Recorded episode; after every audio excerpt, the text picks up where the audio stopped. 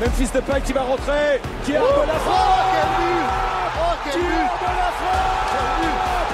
Memphis Depay, héros de ce lion de Paris Saint-Germain. Incroyable. 1-0 Il est incroyable ce Juninho, c'est le meilleur tireur de coup de la planète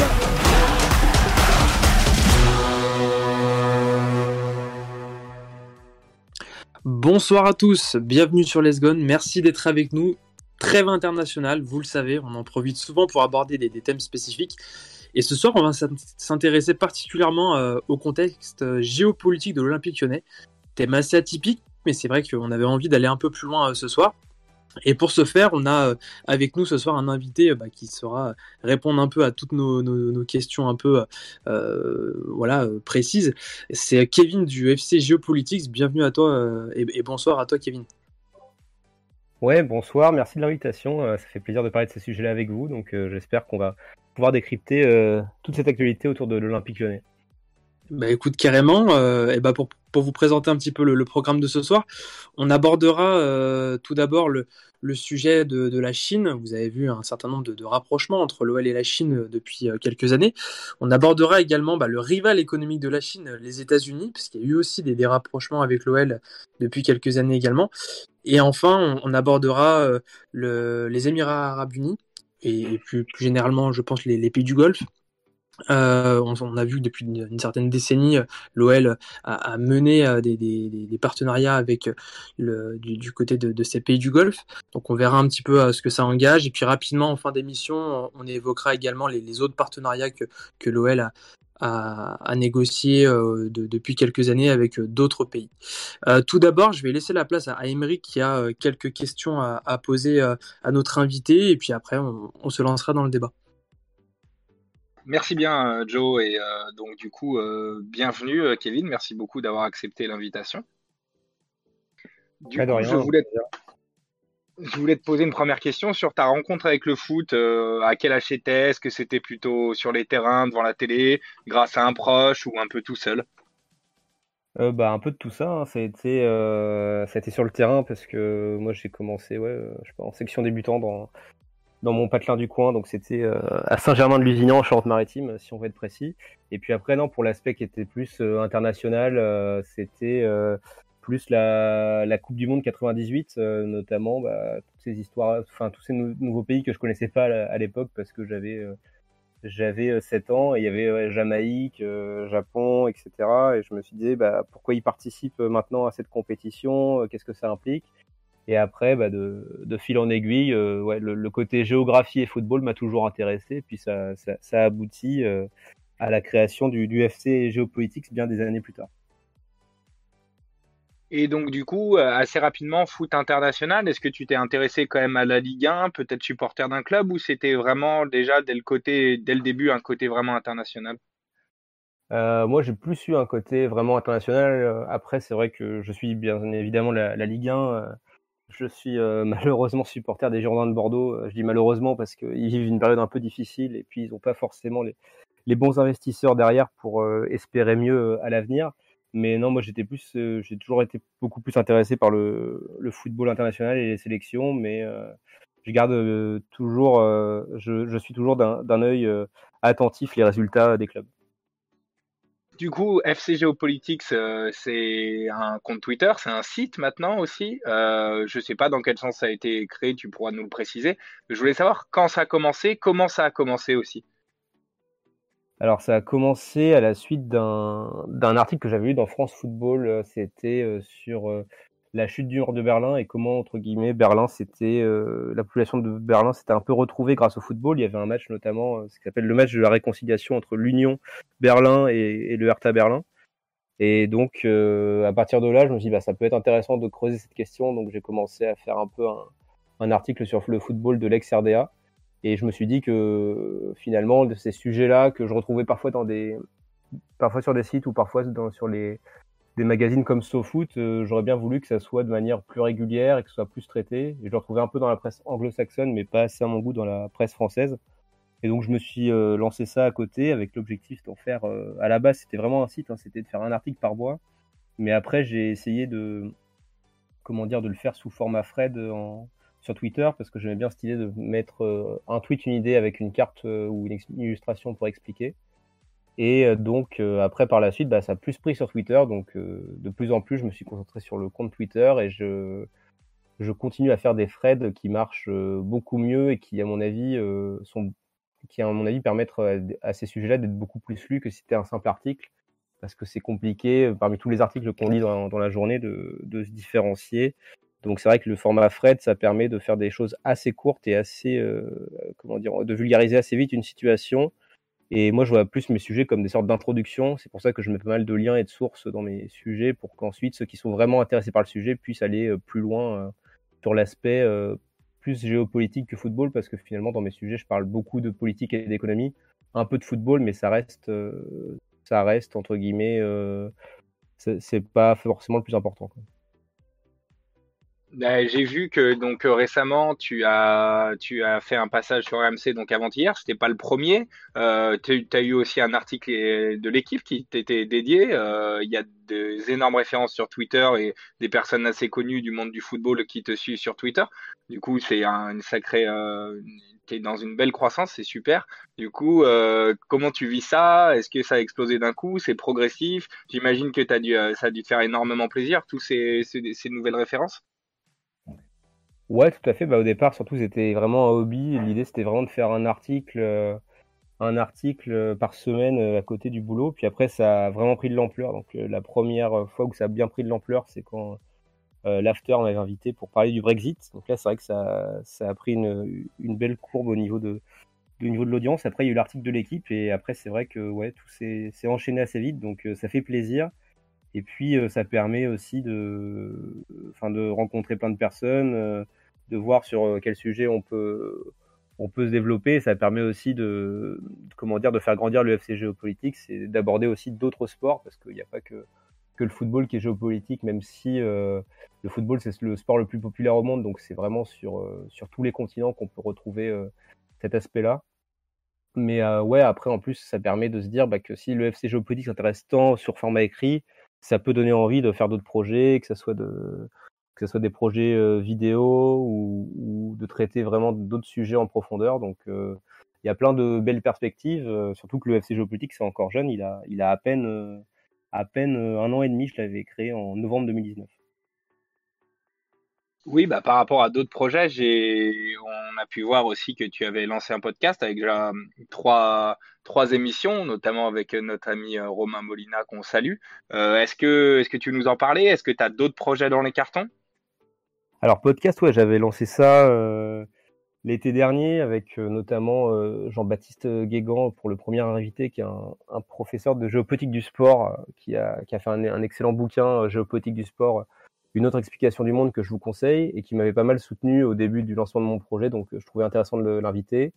Et en fait, ce format podcast était vraiment pour aborder des sujets que je, que je traitais entre guillemets dans mes threads, mais de, de pousser un petit peu plus la réflexion. Et donc c'est pour ça que j'ai invité des professeurs. J'ai aussi invité Romain Molina parce qu'il a, une expertise assez intéressante sur, euh, un peu cet autre football, ce football des sélections nationales qu'on ne connaît pas trop, mais qui euh, a un vrai intérêt pour ces, pays-là. Par exemple, euh, je pense, par exemple au niveau du, Pakistan, il en parle aussi dans son, bouquin, ou de, Cuba, où c'est vraiment un moyen pour les joueurs aussi de s'émanciper grâce au football. Et pour l'instant, c'est vrai que le projet podcast n'est pas, j'en ai pas refait depuis parce que je réfléchis à d'autres, à d'autres projets, notamment plus euh, des projets vidéo que je trouve peut-être plus adaptés parce que là, je pourrais mettre des cartes ou des, des illustrations. Et le projet podcast, c'est vrai que j'avais lancé pour me dire, euh, pour aller sur un autre format, mais je, le reprendrai, mais pour l'instant, c'est vrai que je reste sur l'aspect, l'aspect Fred et l'aspect vidéo m'intéresse particulièrement et aussi bah, l'aspect Twitch. Donc, euh, ça prend du temps de, mettre en place ce genre de choses pour pas, comment dire, arriver sur une plateforme et, et pas avoir de contenu de qualité derrière. Donc euh, voilà, mais euh, les projets podcast continueront. ça, il n'y a pas de souci là-dessus.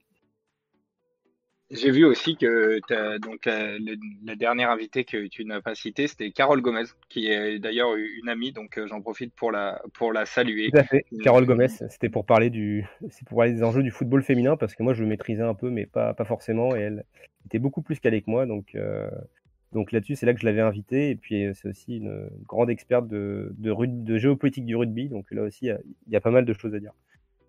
Une excellente chercheuse à, l'IRIS. Donc, donc n'hésitez pas à la suivre sur Twitter ou à suivre ce qu'elle peut publier sur le site de l'IRIS. Eh ben, je te remercie beaucoup, Kevin, et je pense que je vais redonner la main à Joe pour, comment, pour entrer dans le dur du sujet. Ouais, merci Kevin, très intéressante euh, c'est, euh, cette, cette, interview. Euh, on va effectivement rentrer dans le vif du sujet et bon bah vous l'avez euh, certainement remarqué ces derniers jours, l'OL a officialisé un, un, nouveau partenariat avec un géant du e-commerce. Hein, il, s'agit d'AliExpress, filiale du groupe chinois Alibaba ça nous a peut-être un petit peu surpris euh, au début euh, à chaud notamment et puis bon en prenant un peu de hauteur c'est vrai qu'on a pu établir une, une connexion avec bah, l'actionnaire euh, IDG qui est un fonds d'investissement chinois et qui détient aujourd'hui 20% des parts de d'OL Group depuis 2017 maintenant. Comment vous avez analysé globalement ce, ce, ce, rapprochement avec la Chine là depuis maintenant 4-5 ans? Euh, je vais notamment m'adresser d'abord aux supporters lyonnais avant de, te donner la parole là-dessus, euh, Kevin.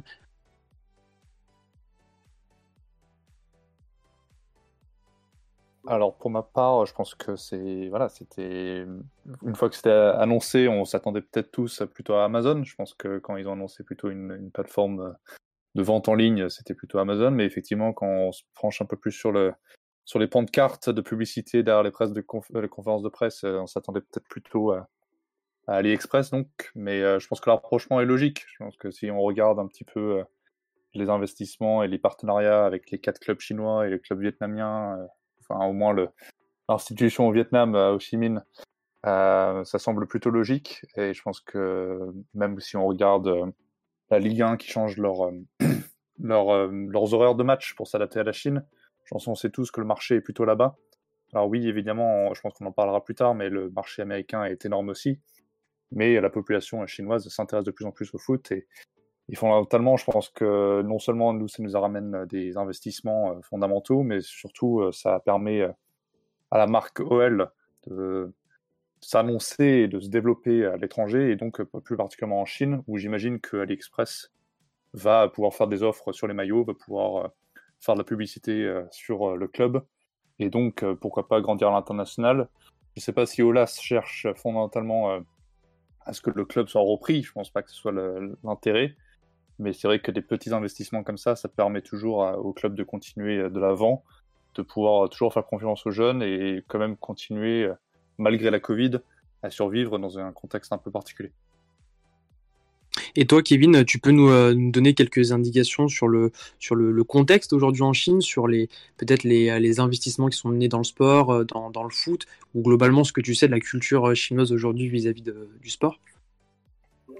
Ouais, donc c'est vrai que je, partage aussi l'avis. C'était un peu surprenant de voir ce partenariat, ce nouveau partenaire chinois au niveau de, l'Olympique lyonnais, surtout qu'au niveau de la Chine, il commence à y avoir un peu un mouvement de rapatrier les, les, fonds euh, en ce qui concerne notamment les, investissements privés qui sont très corrélés euh, à l'État chinois. Et l'idée là pour euh, maintenant pour la Chine, c'est vraiment de, de rapatrier ces fonds pour développer un, football de qualité en Chine, parce que c'est vrai que depuis la création de, de la Super League chinoise là-bas, qui avait vu notamment bah, l'un des, qui avait notamment comment dire exploser le plafond salarial parce que c'était Carlos Tevez, je crois, en 2016, qui était euh, le, joueur le, plus, le, plus, le mieux payé au monde alors qu'il ne jouait euh, que dans le championnat chinois. Et c'est vrai que depuis euh, toute cette escalade de, de fonds dépensés dans le football en Chine, ça n'a pas forcément eu les effets escomptés, sachant que la Chine, elle, son objectif ultime, c'est de, bah, se requalifier pour la Coupe du Monde et aussi bah, d'accueillir la Coupe du Monde et aussi de bien y figurer, voire de, voire de, la gagner. Mais on en est encore très loin parce que là, actuellement, bah, on est en, période de trêve internationale et euh, la Chine, elle est en mauvaise posture pour, pour se qualifier pour, euh, pour la Coupe du Monde euh, au Qatar et elle s'est qualifiée qu'une seule fois pour l'instant et c'était en, c'était en 2002 et elle n'avait pas, pas non plus brillé. Donc c'est vrai qu'il y a cette, idée-là, effectivement, de, de comment dire, de, de, renationaliser un petit peu le, football chinois pour développer vraiment des talents locaux. Mais euh, je pense que ouais, au niveau de, du partenariat entre, entre AliExpress et enfin du coup Alibaba et, Et l'Olympique lyonnais, c'est comment dire, c'est gagnant-gagnant des deux côtés parce que l'Olympique lyonnais, ça reste un club stable, donc une institution, comment dire, reconnue et stable dans le milieu du football. surtout au niveau du football européen. Et puis c'est un club qui est amené à, jouer quand même des, compétitions européennes. Et après, au niveau de, l'Olympique lyonnais, bon, on en parlera aussi avec les États-Unis, mais je pense que Olas, il a cette idée de, se développer sur les, les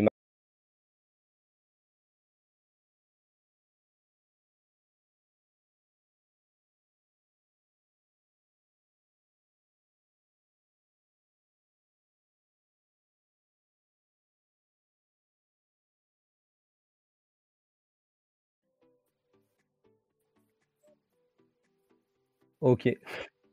Je crois que c'est revenu. Hein. Mm. Ok, c'est bon. C'est moi qui ai coupé ou c'est.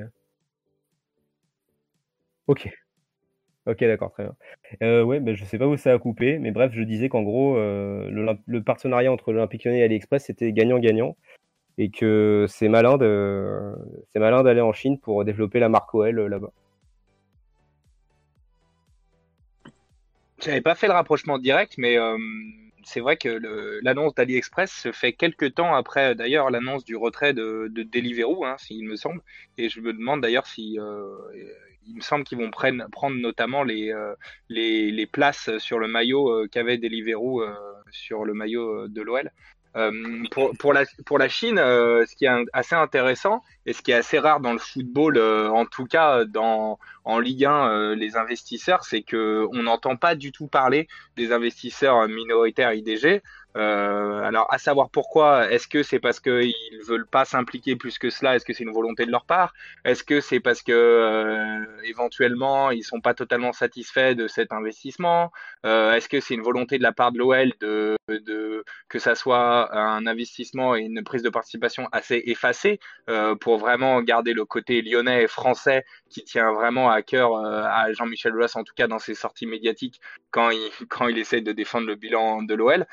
Euh, la, Chine, c'est assez mystérieux, assez secret euh, ce qui se passe entre l'OL et la Chine, mais en tout cas, avec cette, arrivée à AliExpress, qui est quand même Alibaba, qui est un monstre euh, au niveau économique, euh, même s'il y a eu des difficultés suite à une petite, des petites embrouilles visiblement entre le pouvoir et, le fondateur d'Alibaba, l'arrivée d'AliExpress n'est n'est vraiment pas anecdotique dans, le, dans la sphère lyonnaise.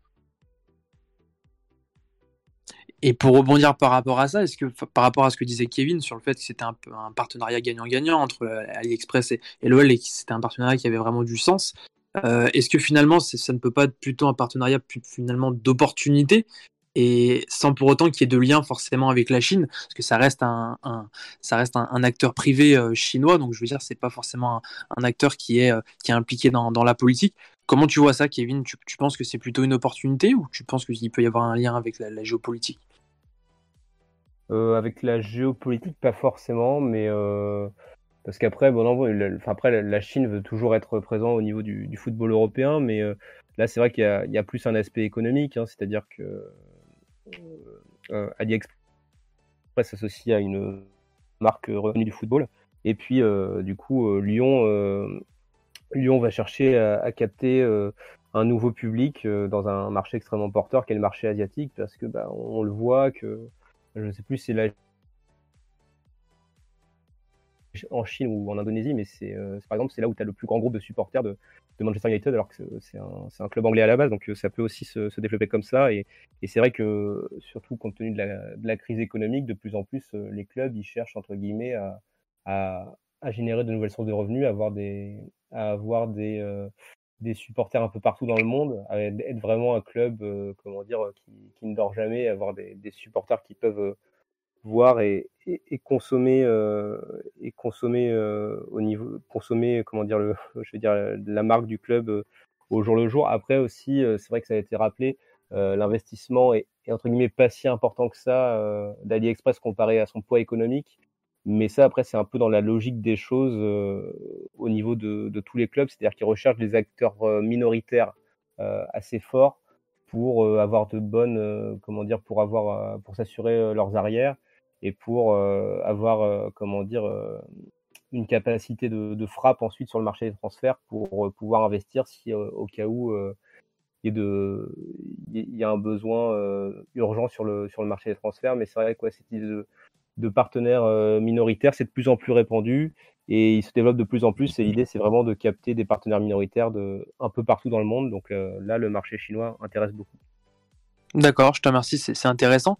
Euh, d'ailleurs, on a une question dans le, dans le chat de, de 69 euh, et on te remercie. Euh, quelqu'un, un chroniqueur, pour peut-être répondre à cette question, vous nous rappelez quels sont les projets dans lesquels l'OL a investi en Chine? On parle de deux, académies, c'est ça? Quelqu'un est calé sur ce sujet-là? Je peux y aller. Alors, je pense que déjà, c'est plus que deux, c'est quatre. c'est Pékin, Shanghai, Shenzhou et Shenzhen. Euh, alors les projets sont pas tous les mêmes, mais sur le fondamentalement c'est euh, des projets un peu comme ce qu'il y a au Ho Chi Minh City euh, au Vietnam, c'est de pouvoir donner une formation aux jeunes asiatiques pour qu'ils ne démarrent pas le football à 17 ans.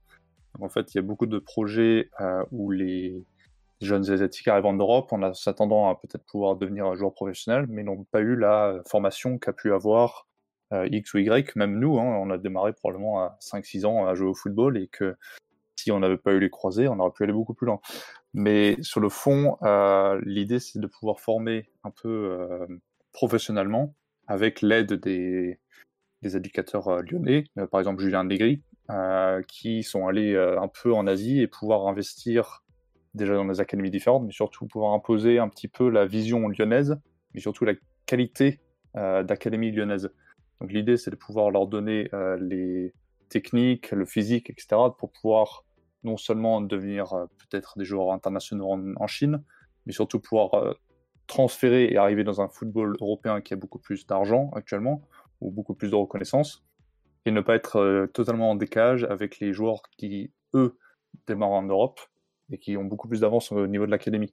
Donc je pense que les projets à long terme, si le football chinois se développe, serait probablement de faire venir plus de joueurs chinois en Europe. Euh, de là à s'attendre à ce que ça soit tout de suite, je pense pas, mais euh, l'idée, c'est quand même sur le fond, c'est de pouvoir aider ces pays en développement, que ce soit la Chine ou le, Vietnam, euh, développement au niveau footballistique surtout, à pouvoir rattraper un peu, entre guillemets, le retard qu'ils ont sur l'Europe.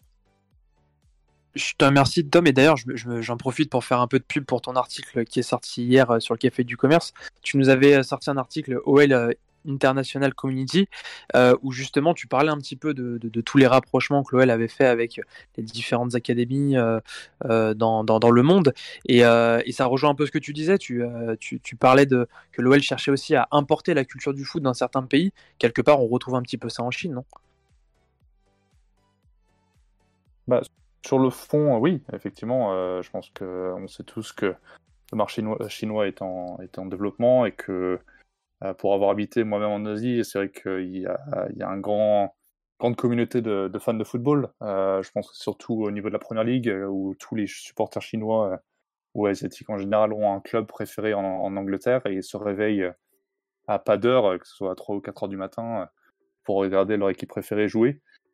Et donc la culture se développe vachement et je pense qu'on ne se rend pas forcément compte parce qu'ils n'ont peut-être pas l'équipe nationale qu'il faut pour supporter cette, nouvelle culture qui se développe. Mais euh, c'est sûr que le, football est un sport principal, que ce soit euh, en Chine, euh, au Japon, en Corée ou encore plus au Vietnam, comme j'en parle dans mon article, où les sports nationaux progressivement reculent dans le sens où le football prend plus de place et que je pense qu'à long terme, on peut s'attendre à ce que la Chine soit le nouveau marché et que peut-être diversifie du marché unique européen. Bah écoutez, on va observer ça euh, avec euh, pas mal de, recul là sur les prochains mois euh, ou années et puis voir si l'OL fait plus de, de, rapprochement avec des, acteurs chinois. on va passer de, l'autre côté du, Pacifique avec le, rival économique hein, qui est les États-Unis. Euh, on a pu observer euh, plusieurs rapprochements depuis euh, maintenant, je dirais, 5-6 ans à peu près avec les, avec les États-Unis. Ça s'est fait progressivement. On a vu notamment des, joueuses américaines rejoindre l'OL féminin au, début. Et puis après, bon, on a vu ce rapprochement avec Tony Parker, avec Jean-Michel Aulas. Comment vous, observez ce, ce, rapprochement avec les États-Unis progressivement Est-ce que vous pensez que ça va s'accentuer avec le, temps ou quelque part ça, suit un peu cette stratégie de l'OL de, euh, bah, de s'éparpiller un peu partout dans le monde? Je te laisse d'abord peut-être la parole, Kevin, pour que tu puisses nous, parler un petit peu des États-Unis si tu as des éléments là-dessus.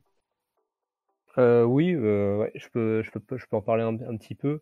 Donc, ouais, le partenariat qui avait, qui m'avait, qui m'avait surtout marqué moi, c'était effectivement quand quand euh, l'Olympique Lyonnais, je crois, enfin, je, pense qu'ils ont racheté la franchise euh, du FC du FC Rennes, qui était le, club en plus de, de Megan Rapinoe, donc c'est quand même la, figure euh, qui incarne le, mieux le football féminin aujourd'hui et qui en plus, de par ses prises de position, elle a, elle n'a pas qu'un impact sur le sur le milieu sportif.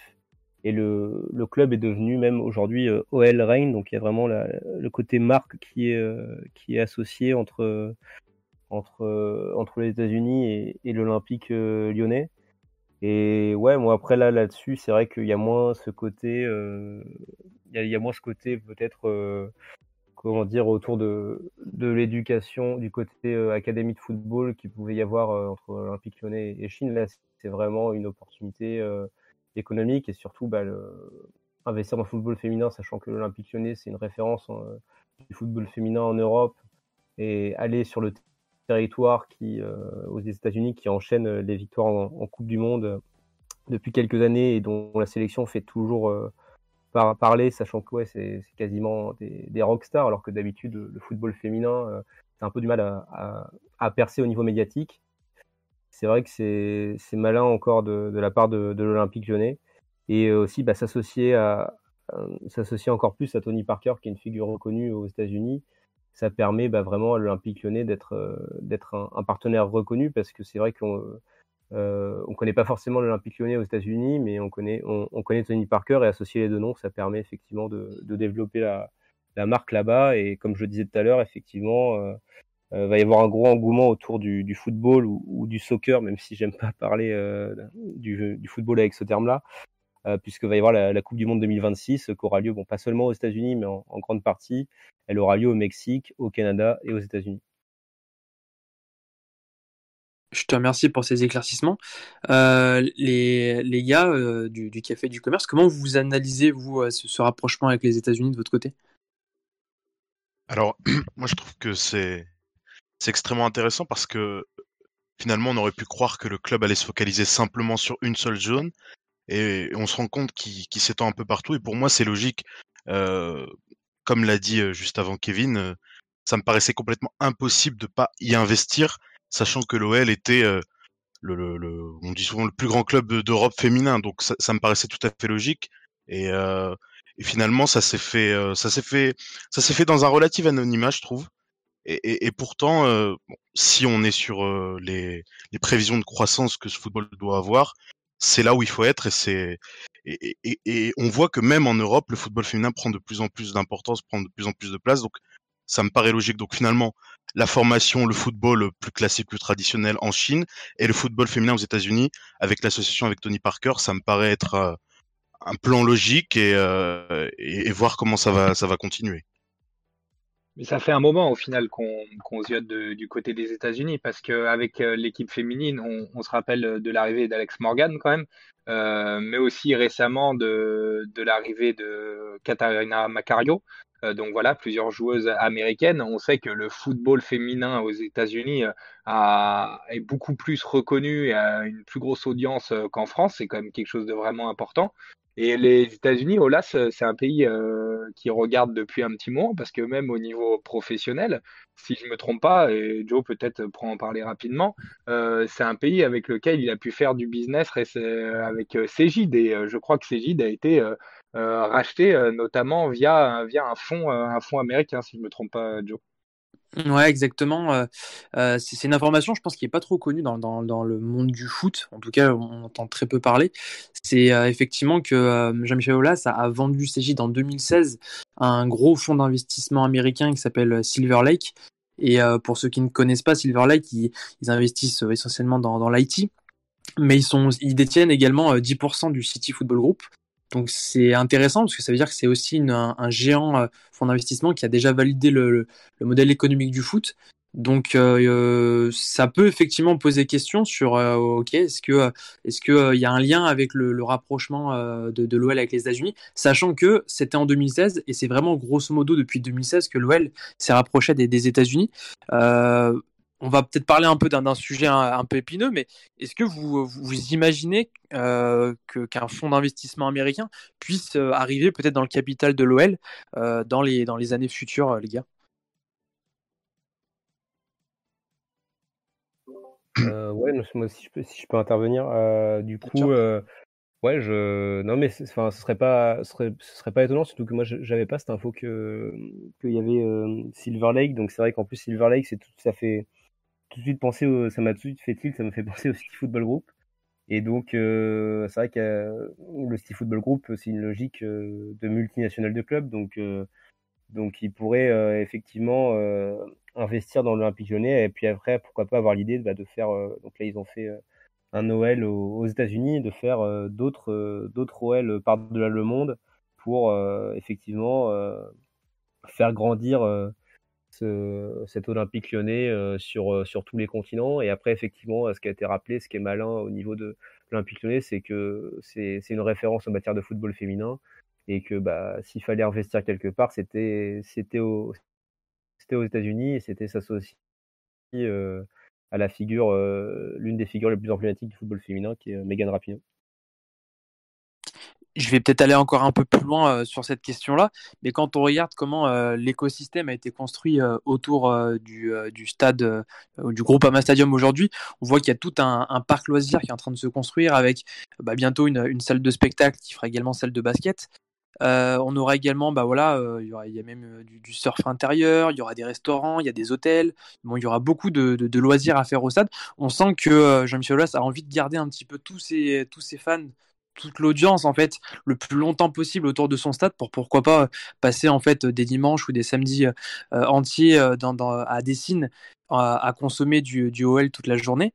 Euh, je sais pas ce que tu en penses, Kevin, mais moi, ça me fait un petit peu penser à ce qui se passe du côté des États-Unis. On sait que notamment quand les, les, gens vont voir un match de, de, baseball ou un match de, de, foot US, on sait que parfois ils se réunissent un petit peu avant. Euh, Est-ce que finalement, ça fait pas un peu penser à ce que, pardon, à ce que l'OL euh, s'américaniserait peut-être pour aussi attirer justement des investisseurs dans ce sens-là?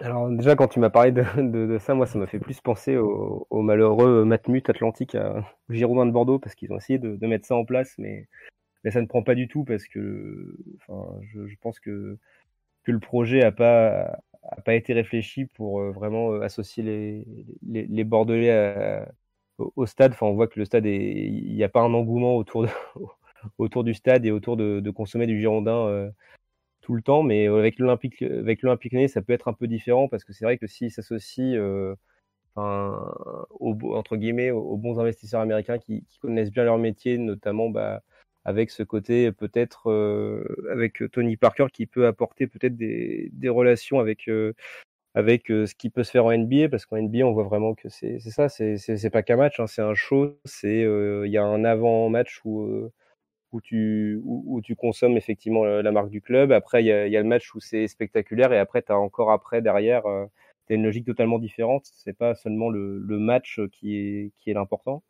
Donc, euh, ouais, je crois que de plus en plus, euh, l'OL va chercher, ouais, s'américaniser, mais c'est pas forcément s'américaniser, c'est dans la logique euh, vers le sport va, va tendre, je crois, de plus en plus à l'avenir et notamment le football. C'est-à-dire que quand on va vouloir euh, comment dire, euh, regarder euh, un match de football, il va falloir que ça soit spectaculaire ou il va falloir créer l'événement parce que de, plus en plus, il va y avoir d'autres sports qui vont vouloir être tout de suite très intéressants et capter l'attention. Et le football va devoir va devoir aussi effectuer sa mue et réfléchir à comment est-ce que le match doit devenir un événement pendant le match, avant le match et après le match.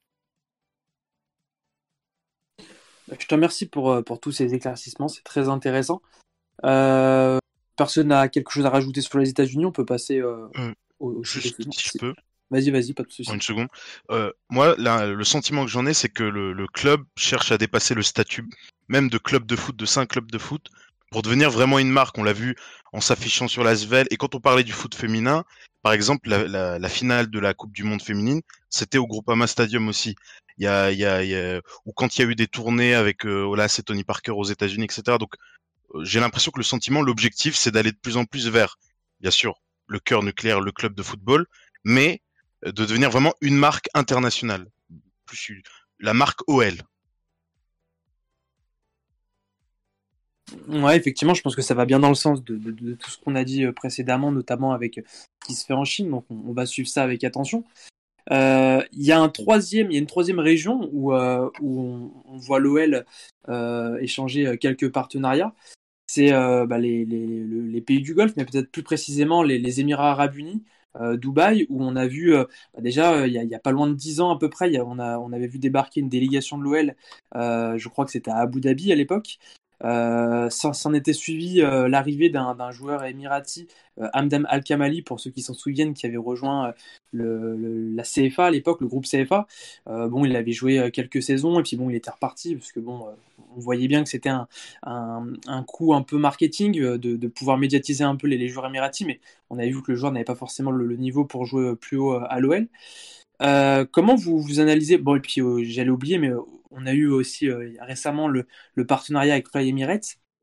Donc euh, c'est aussi la preuve que depuis, euh, je dirais, proche de, de, 10 ans, pas loin de 10 ans maintenant, on a vraiment des, relations assez bonnes avec les différents acteurs aux Émirats arabes unis. Est-ce que vous, pensez que c'est un, un, partenariat qui peut évoluer dans le futur ou est-ce que pour vous, c'est quelque part toujours dans cette stratégie qu'on a évoquée d'être présent un petit peu au quai de du globe? Si je peux compléter, il y a, deux autres choses aussi que je rajouterais, euh, beaucoup plus euh, anecdotiques, mais il y a eu, euh, pour ceux que ça intéresse, il y a eu un projet qui s'est appelé Lyon-Dubai City, où il devait y avoir une copie de quartier lyonnais à Dubaï. Il y avait aussi notamment normalement un partenariat avec l'université Lyon 2 euh, et l'OL avec avec Dubaï. Donc si vous vous intéressez un peu à ça, vous pourrez trouver facilement sur internet Lyon Dubaï City. Et il faut pas aussi omettre les rumeurs.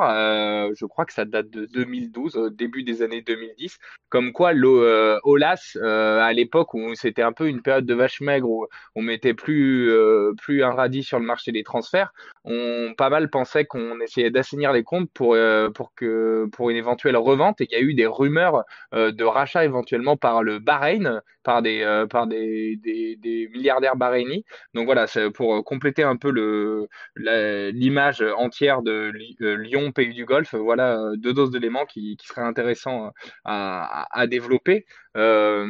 Par, par, rapport à ça, on sait que Olas a, des, a toujours un peu zioté du côté des pays du Golfe, Émirats Unis, euh, Bahreïn, c'est toujours quelque chose qui, qui l'a intéressé. Il a des très bonnes relations avec certaines personnes euh, du golf. Fly Emirates, euh, c'est quand même une référence au niveau footballistique. Il, sponsorise des clubs assez énormes et lâche d'ailleurs des sommes assez vertigineuses pour les plus gros, pour les plus gros clubs. nous, ça commence déjà à devenir assez intéressant le contrat sponsoring qu'on a signé. Si on met de côté on va dire le, le dumping euh, parisien avec euh, les, euh, le Qatar parce que bon c'est encore autre chose c'est une logique étatique. On a le plus gros contrat de sponsoring de Ligue 1 donc donc les pays du Golfe c'est sûr que c'est quelque chose qui intéresse l'OL et inversement. Comment tu, tu, vois aujourd'hui, Kevin, le, la, place des Émirats Arabes Unis, peut-être plus précisément, parce que c'est de ça dont il est question avec l'OL. quelle est leur place exactement dans le foot aujourd'hui pour toi? Bah, Pour eux, c'est vraiment plus une, une logique d'être présent économiquement grâce à, à leurs sponsors dans le monde du, du football. C'est un peu différent de ce qu'on peut voir avec, avec le Qatar, parce que le, le Qatar a maintenant une logique un peu d'incarner la, diplomatie par le sport qu'ils mettent en place depuis, euh, depuis les années 90. Alors que les Émirats Arabes Unis, on les voit beaucoup, on voit beaucoup plus qui, sont plus, on va dire, peut-être dans, enfin, déjà dans le partenariat économique, parce que Emirates, comme ça a été rappelé, c'est un, un, sponsor euh, quand même reconnu dans, dans, le milieu du football. Et après, il y a aussi euh, tout ce qui est mis en place avec le Tchèque Mansour, qui est membre, qui est membre de la famille royale d'Abu Dhabi, et qui a racheté euh, Manchester City en 2007 et qui ensuite a, fondé le City Football Group. Et maintenant, bah, c'est, euh, enfin, Manchester City, c'est, une multinationale euh, du, football qui est présente sur tous les continents, que ce soit en Australie, aux États-Unis, en Inde et, et, j'en passe. Donc, ouais, c'est ça l'idée, effectivement, des, des Émirats Arabes Unis, c'est d'être d'être présent un peu partout sur les, les principaux clubs des, des, pays européens. Et là encore, je pense que c'est un, accord gagnant-gagnant pour les deux avec le, sponsoring parce que parce qu'on voit que l'OL, effectivement, bah là, depuis 2016, il s'internationalise et ça veut devenir vraiment une, une marque, euh, une marque à l'échelle euh, internationale. Et euh, je pense que les Émirats sont pas sont pas insensibles à ça parce que parce qu'au niveau de Manchester City, ils ont ils ont pris comment dire Soriano qui qui bossait à Barcelone avant.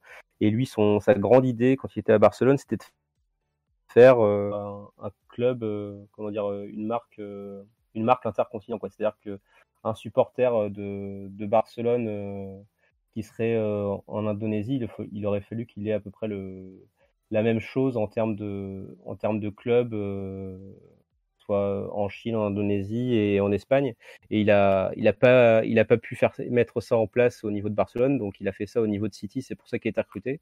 Et c'est vrai que cette idée de, multinationale de club, ça prend de, plus en plus au niveau du, au niveau du Moyen-Orient. Donc peut-être qu'avec de tels de tels investisseurs, il y aura peut-être cette idée de développer l'OL. donc là, on a dit ouais, l'OL maintenant est aux États-Unis, donc pourquoi pas faire faire des petits dans d'autres dans d'autres continents.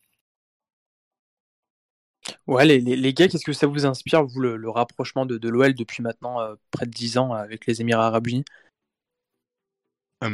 Moi, moi, personnellement, ça, je, je, trouve ça tout à fait logique en fait parce que euh, même quand on revenait sur le contrat de sponsoring, celui de l'OL avec l'Emirate, euh, ou que ce soit ceux des investissements chinois, finalement, euh, là, on n'est pas dans des investissements entre guillemets très très à risque parce que l'OL, c'est un club qui a, qui a, qui a suivi une, une qui, qui, est bien bâti, c'est-à-dire qui structurellement, sur le, du point de vue économique, il est il a une cohérence et il est, c'est un, un, club qui apporte une certaine sécurité économique euh, quand on voit le plan d'investissement, euh, les propriétés foncières, le fait que ce soit un club qui soit pas extrêmement dépensier, qui a pas une masse salariale euh, gigantesque, et, et même ne serait-ce que par exemple sur le sponsoring, on voit que c'est récompensé parce que que ce soit AliExpress ou euh, Emirate, euh, on voit qu'il y a une énorme différence, donc on voit une confiance parce que le, le sponsoring d'Emirate qui est arrivé l'année dernière, enfin en fin de saison Covid, euh, il est il est de 20 millions, c'est-à-dire qu'il y a une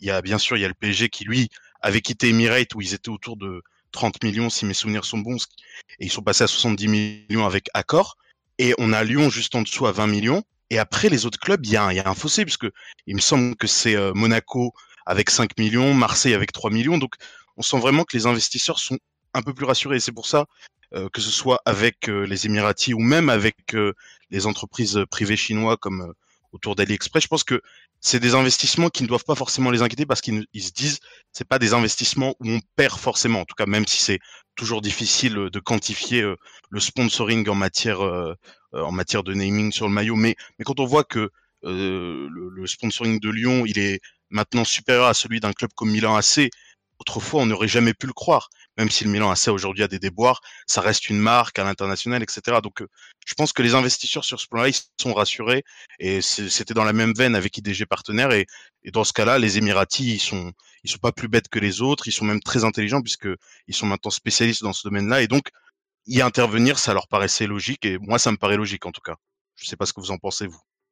Je pense que, que Olas euh, actuellement euh, vu, vu ce que tu dis, euh, Wadir, ou tu as raison, c'est qu'il il a construit quand même euh, euh, quelque chose de très stable qui marche bien financièrement, économiquement, qui marche plutôt bien sportivement, même si bon, ça reste quand même un petit peu à nuancer quand on voit la pénurie de palmarès depuis maintenant une petite dizaine d'années et le fait qu'on ait le deuxième budget euh, sans réussir à pérenniser une deuxième place de façon suffisante à mes yeux. Mais dans tous les cas, il a réussi vraiment à structurer quelque chose de très important, propriétaire de son stade, ce qui est assez rare au niveau européen. et du coup, là, il sent qu'il intéresse beaucoup d'investisseurs et des investisseurs un peu dans tout le pays. Donc, je pense que il, a dragué peut-être à une époque à droite à gauche. Là, je pense qu'il se fait pas mal draguer à droite à gauche. il pense un peu à la succession, comment ça va se passer quand il va devoir passer la main au niveau de l'OL Group?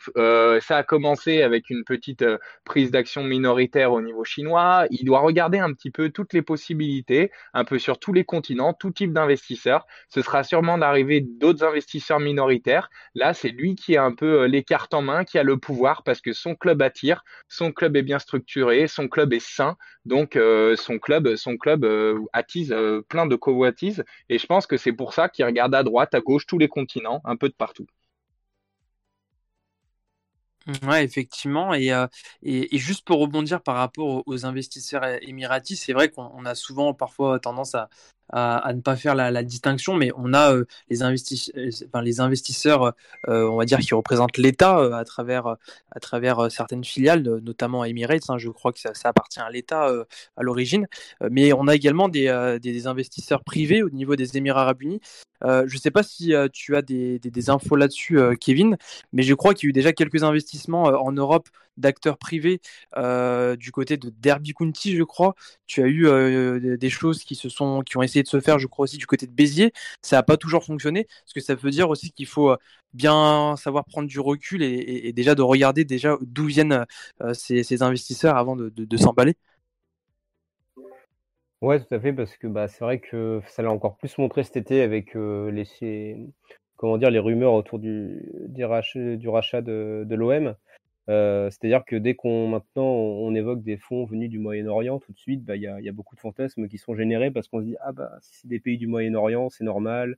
Euh, euh, ils veulent tous s'impressionner les uns les autres en investissant dans, le football, mais il faut quand même faire attention avec quels acteurs on, s'associe.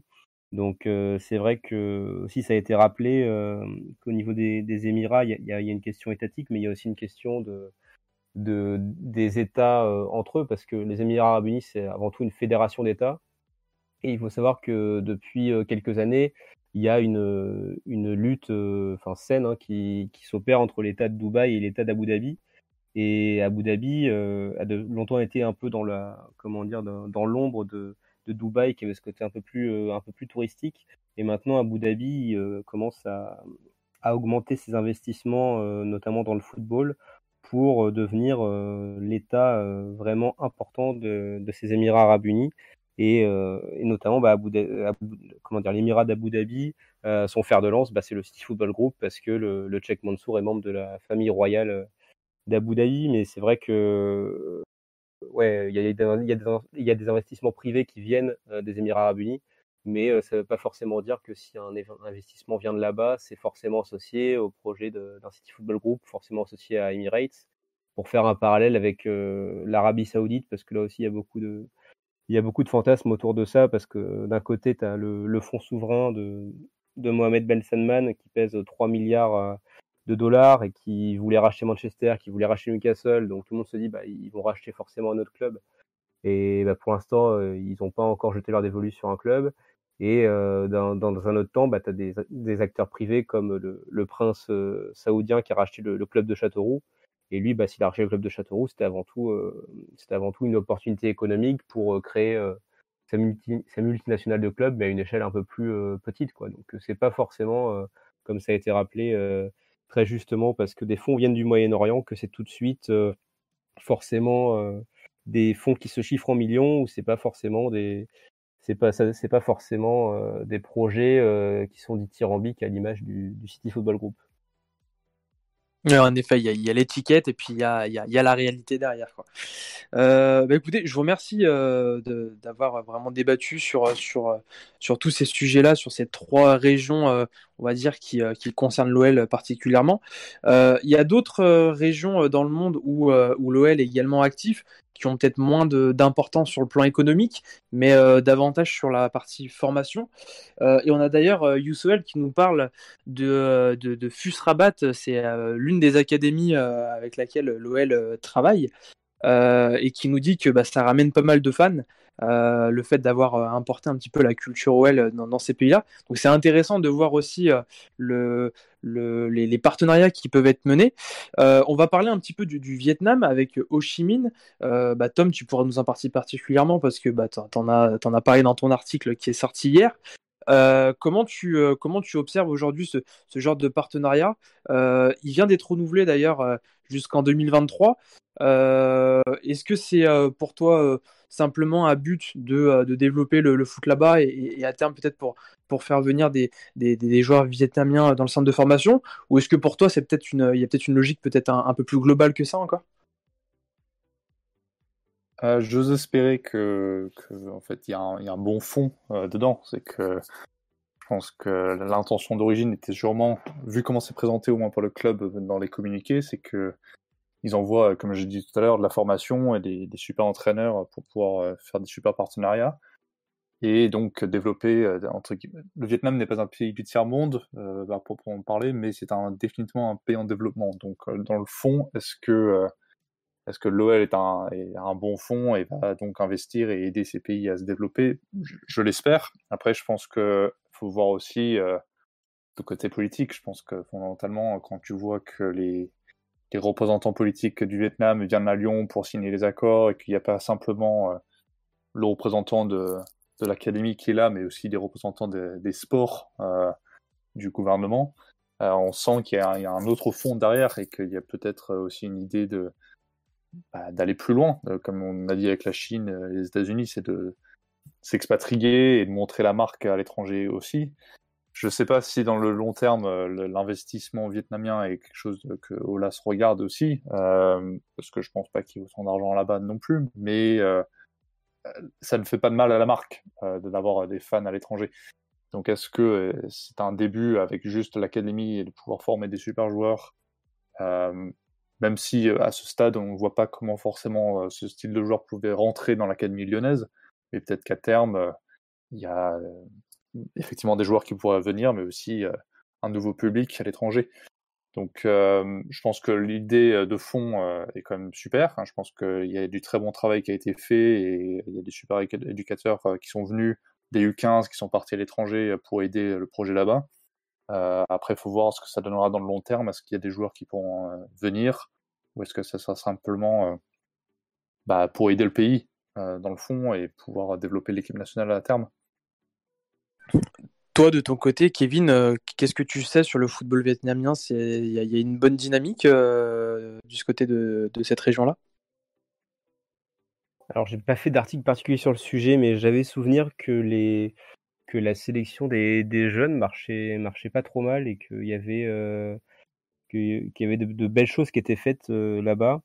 Après, moi, dans, par le passé, j'avais fait d'autres blogs plus axés au football du monde et j'avais notamment interviewé un, joueur de foot qui s'appelait Youssouf Touré et qui, du coup, était devenu un peu un joueur globe-trotter et qui avait joué au Vietnam et effectivement, il m'avait dit que voilà, il, recherchait effectivement des, des joueurs un peu formés à la française pour euh, avoir cette figure un peu de, grand frère et pouvoir les aider aussi dans la, formation euh, qui est derrière. Et là, en parlant, je me, dis, je me demande d'ailleurs si c'est pas, euh, pas, mais ça faut que je, vérifie, c'est pas Philippe Troussier qui a été, qui a été recruté là-bas pour toute cette partie au niveau de la, de la formation des joueurs.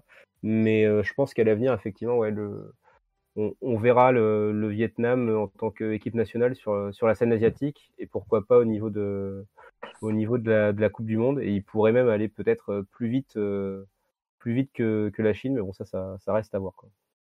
Je crois que c'est bien Philippe Roussier. Hein, euh, il me semble que c'était Romain Molina qui en avait parlé récemment dans une vidéo où il évoquait le rapprochement de Clermont avec le Vietnam et justement il l'avait cité, donc je crois que c'est bien ça. Hein. D'accord, bah, très bien, très intéressant. autre rapprochement également, il y, a eu le, Liban depuis quelques années. Euh, je ne sais pas si tu as des infos un petit peu sur le football du Liban. Euh, on sait que c'est un pays qui est très secoué euh, par les différents, problèmes de, société. Il y, a, il y a pas beaucoup de, conflits, même de, guerres là-bas. comment tu analyses aussi ce, genre de partenariat entre l'OL et le Liban, Kevin? Alors là, pour le coup, c'est vrai que je ne sais pas du tout pourquoi est-ce que le pourquoi est-ce que il y a un partenariat entre l'Olympique Lyonnais et le, le Liban. J'ai pas vraiment d'idée, mais tu parlais de Romain Moïna d'ailleurs et qui est quand même euh, qui a fait quand même pas mal de, sujets euh, là-dessus. Après, c'est vrai que le football là-bas euh, est, un peu, le football, souvent quand on prend l'état d'un d'un championnat de, de football, surtout quand c'est un sport majeur d'un pays, euh, ça reflète un peu l'état du pays et, l'état du football là-bas est, catastrophique parce que le, pays est, est, déchiré depuis des années par des, par des crises politiques. Mais euh, je ne sais pas pourquoi ils, bah, pourquoi ils investissent là-bas. Après, ça peut être toujours aussi une logique de, de s'implanter dans, dans une région dans laquelle ils n'ont pas encore de, forcément d'académie. Mais c'est vrai que le Liban, on pense pas tout de suite, euh, c'est pas le pays le plus euh, le plus porteur et c'est pas forcément le, le, pays le plus stable où faire des, des investissements. Donc, euh, vu que je connais pas trop le dossier, je, je botte en touche, on va dire. Je peux prendre un peu la suite si tu veux, Joe. Vas-y, vas-y. Il y, a, il, y a, il y a plusieurs choses à, à prendre en compte au niveau, au niveau aussi bien de la relation avec la France et puis la relation avec le football au Liban. La relation avec la France, déjà, c'est que la France a une relation très fusionnel, euh, passionnel avec le Liban depuis des années et des années, du fait notamment euh, de base euh, de, la religion. c'est au niveau de la chrétienté, c'était la défense des chrétiens de l'Orient, des maronites en l'occurrence, surtout au Liban. Et c'est, on tentait d'avoir un pied à terre au Moyen-Orient à la base, et c'est comme ça qu'on a, on a eu un lien très important avec le Liban qui a été développé historiquement ensuite par, par des De Gaulle, par des Chirac, et des choses comme ça. Ça s'est très distendu depuis notamment l'arrivée de Sarkozy au pouvoir. je ne vais pas m'étendre énormément là-dessus. Au niveau du football, le Liban, euh, c'est très particulier. Alors, euh, c'est un pays déchiré, comme l'a dit Kevin, et les clubs en fait euh, sont souvent des euh, sont des clubs souvent confessionnels, comme à peu près tout au Liban au final. chaque club chaque club est lié à une ville. Les villes sont souvent majoritairement habitées par une confession en particulier, et les villes un peu plus grosses où il y a plusieurs confessions, souvent il y a plusieurs clubs par confession. Donc c'est assez compliqué. Mais les Libanais sont des énormes amoureux de football. J'ai eu la chance d'y vivre un an. Durant la Coupe du Monde 2010 et euh, bien évidemment, le Liban, qui est un tout petit pays au niveau footballistique, euh, au niveau euh, sélection, n'y était pas, mais il supportait plusieurs pays en particulier, l'Allemagne et le Brésil notamment. C'était chaque fois qu'il y avait un, match de l'Allemagne et du Brésil et qu'il y avait une victoire, c'était concours klaxon, toutes les voitures, les drapeaux, c'est n'importe quoi. C'est assez impressionnant. Et euh, autre petite anecdote, il y a eu une, guerre civile au Liban qui a duré de 75 à 90. Les seuls moments souvent où il y avait une accalmie et où on pouvait se promener dans la rue sans risquer une balle d'un sniper, euh, c'est durant les matchs de Coupe du Monde. Et ils ont un, rapport au football assez, assez euh, particulier. Ça joue bien évidemment de partout dans les rues, euh, comme dans beaucoup d'autres pays arabes. Donc voilà, ça c'est assez important à signaler. Euh, et euh, pour parler un peu plus euh, de façon plus terre à terre au niveau financier économique, le Liban euh, a énormément de millionnaires, voire des milliardaires qui sont euh, souvent double nationalité, qui sont souvent partis du Liban, notamment durant la guerre civile. Donc éventuellement, euh, il y a aussi peut-être une volonté de se rapprocher avec l'Atlético Beyrouth, avec qui on a, on a un partenariat, d'éventuellement d'investisseurs potentiels. Ça, ça peut être une idée aussi. donc voilà. Mais dans tous les cas, le Liban, énorme pays de foot, amoureux de football absolu. Eh ben écoute, euh, je, vous, remercie pour, euh, pour toutes ces précisions-là. Euh, merci à Émeric pour avoir conclu sur le Liban.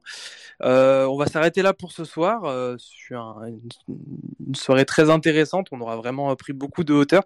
On n'a pas trop l'habitude sur Let's Go, c'est vrai qu'on parle beaucoup de l'Olympique Lyonnais, mais c'est ça fait plaisir hein, de temps en temps d'aller un petit peu en dehors de, nos frontières et puis d'analyser de, un petit peu le, le foot de façon plus globale. Euh, je vous invite par ailleurs à, aller suivre sur ces réseaux sociaux euh, FC Geopolitics pour euh, justement bah, voilà, aller euh, découvrir le foot en dehors de, nos frontières. Euh, merci à toi Kevin d'avoir participé à, cette émission. Euh, C'était très intéressant, donc voilà, on revient quand tu veux. Hein. Eh ben, merci à vous. Et puis, ouais, c'était très intéressant. Et puis, moi, j'en ai, j'en ai même appris plus sur le Liban. Ça, ça va me donner envie de, de plus m'intéresser à ce, à ce pays euh, et au football qu'il y a là-bas. Donc, euh, ça, a été un plaisir. Et puis, euh, pas de problème pour revenir à l'occasion pour un autre épisode. Joe, je crois qu'on a une question euh, d'un auditeur euh, sur, sur Twitch qui est assez intéressante, même si elle est vraiment pas évident à, évidente à répondre, euh, de Guan Bad qui demande si les talents vont vraiment dans ce type d'académie ou si elles sont réservées à des enfants issus de familles aisées. Euh, J'ai pas forcément une réponse absolue à ça. Je pense que ça dépend énormément de chaque pays déjà. Euh, ça va dépendre énormément euh, notre partenariat au Sénégal, au Maroc, au Liban. Ça va pas, pas du tout être la même chose si ce sera plutôt famille aisée ou famille populaire. Je sais pas si l'un de vous a une réponse éventuellement à, à apporter là-dessus. Oui, euh, je pense que par exemple en Afrique, je pense que c'est accessible à mon avis euh, pour, euh, pour tous, notamment effectivement avec l'académie qu'on a à Dakar, le Dakar Sacré-Cœur. Après, effectivement, je suis d'accord avec toi, je pense que ça varie beaucoup de, de l'académie ou du club avec lequel on est affilié, parce qu'il y a le FUS Rabat qu'on qu'on évoquait tout à l'heure et qui est à, juste titre, comme le disait Youssel, un club affilié. Donc là, forcément, c'est un petit peu plus élitiste parce qu'on est sur un club qui a un certain niveau. Après, quand on est sur des académies ou qui, euh, qui sont, on va dire, en train de se construire, c'est probablement assez différent. Mais là encore, comme tu le disais, je pense que c'est vraiment propre à, la culture de, chaque pays ou chaque ville sur, avec lesquels on, travaille. Voilà, pas d'autres questions dans, le chat, euh, visiblement. Bah, en tout cas, voilà, je, vous remercie. Euh, Merci encore à toi, Kevin. Nous, on se retrouve dès la semaine prochaine avec un recruteur qui, qui, qui nous fera part de, de ses connaissances en, en matière notamment de, de scouting. Hein. C'est c'est, euh, euh, JC Abedou euh, que vous connaissez certainement sur, sur Twitter. Euh, dès mardi prochain donc, et puis bah n'hésitez pas à activer la cloche hein, pour recevoir les notifications sur Twitch. Et euh, voilà, nous on se retrouve dès la semaine prochaine. Je vous remercie. Passez une bonne soirée. Merci à tous euh, et, et merci aux, aux chroniqueurs également d'avoir participé à cette émission. Bonne soirée. Bon, bonsoir, merci à tous. Merci, bonne soirée.